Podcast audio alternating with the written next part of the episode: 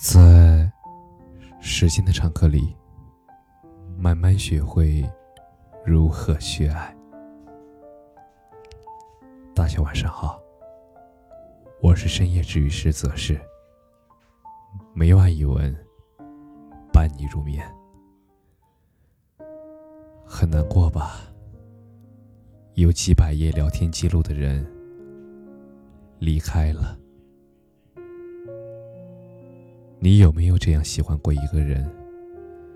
喜欢到会悄悄收藏他发过来的每一张照片、每一条语音，喜欢到会清楚的记得聊天记录里每一句甜蜜情话所在的位置，喜欢到连和朋友聊天记录中提到他名字的部分，都会在深夜里反复咀嚼。喜欢到明明都和他已经道晚安了，还是会手指上画。习惯性的回顾今天和他说过的所有的情话。喜欢到明明那个人已经离开了，还是会舍不得删除手机里那些长长短短的信息，还是会轻易的。被那些消息戳中心底里柔软的一角，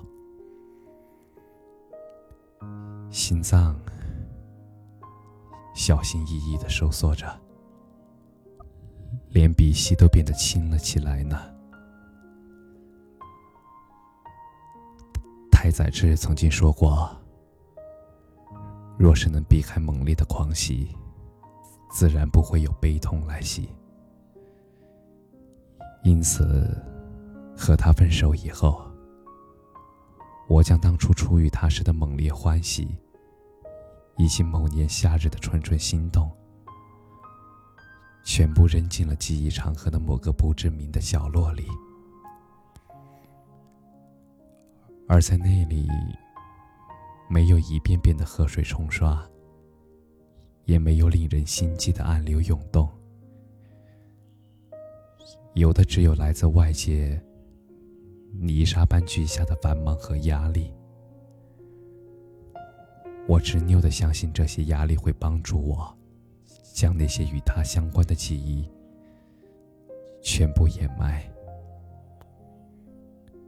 而这样的日子过了很久，我曾经一度以为自己的心真的变得很硬了。直到某一天微信更新时发生卡顿，毛毛躁躁的我不小心点了卸载重装，一瞬间所有聊天记录全部清空，而一直以来装作麻木无情的我，一直以来强迫自己不去伤感、不去回味的我。在那一刻，就像多米诺骨牌一样，被抽掉了最重要的一环，整颗心都变得绵软无力。而那一天，我迈着轻飘的步子，执念一样的请手机店的人帮我修复聊天记录时，从店员怜悯的眼神里，我终于明白了。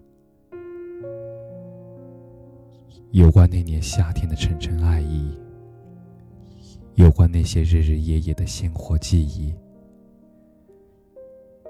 有关那个人的笑，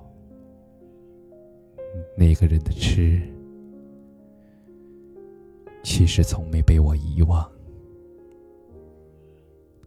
而后来啊，那些聊天记录并没有修复成功。可是奇妙的是，从那以后，我开始卸下伪装，可以诚恳的承认，那段记忆对自己非常的重要。可以允许自己消沉一阵子的我，终于再次活了下来。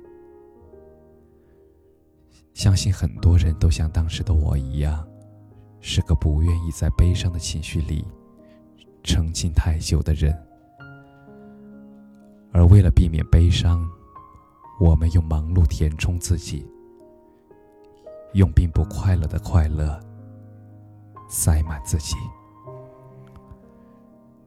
我们天真的以为，只要将心灵塞满，就不会让悲伤有可乘之机。我们努力的扮演着一个绝情的角色，就不会勾起藏在心底里的浓烈的深情。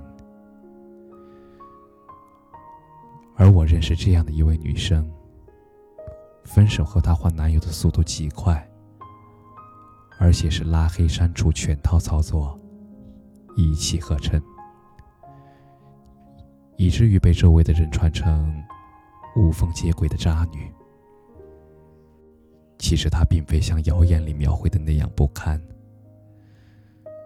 事实上，她的心里是那么的柔软，又是那么的糊涂。之所以这么快的找到新人。之所以那么着急拉黑对方，删掉全部的聊天记录，只是害怕自己沉寂在失去的悲伤里。可是，即便是这样，他也没有感觉到好受一点。而那天，我陪着他走了很远的一段路，过了好久才说出来一句话。你可以允许自己先悲伤一会儿。他先是咬住了嘴唇，最终还是蹲在地上，失声痛哭起来。实际上，分手后本是一件负面事件，必定对我们有所影响，而压抑的东西迟早会回来。几个星期之后。你可能会陷入更深的失落情绪之中。与其把聊天记录清空，将曾有关爱的记录全部删除，其实并不能真正的让我们走出悲伤。只有先承认自己受到了伤害，我们才会寻找解决方案，才能慢慢的。从那段不快乐经历里挣脱出来。其实经过了这么多年，也谈过了几段恋爱，我开始有意识的保留聊天记录，分手了也不会删。而这样做并非是旧情难忘，只是因为我慢慢的察觉到，聊天记录这个东西啊。就像是我们人生中一个意义非凡的小小坐标一样。其实重要的不是我们和这个人的结果如何，也不是我们最终和这个人告别是否愉快，而是浓缩在那一条条聊天记录里，属于我们的幕幕真心。若干年后。你经历了一些事，拥有了新的可以深夜里发酵的故事。你青涩褪尽，日渐成熟。而当你再次看到当时的聊天记录，你可能会笑自己当时傻，也会感叹自己当时的真。你终于明白，心平气和的接受了，他不过是个普通人，与其他甲乙丙丁没有质的不同。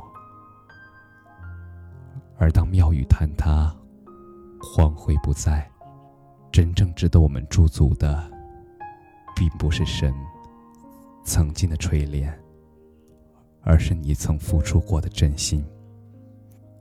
爱，其实就像人生，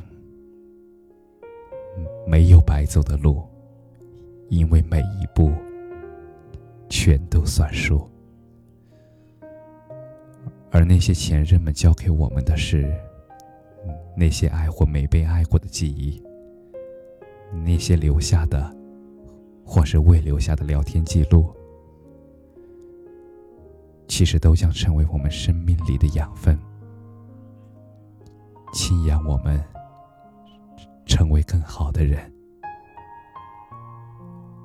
而我们终将继续向前走。不再回头。感谢你的收听，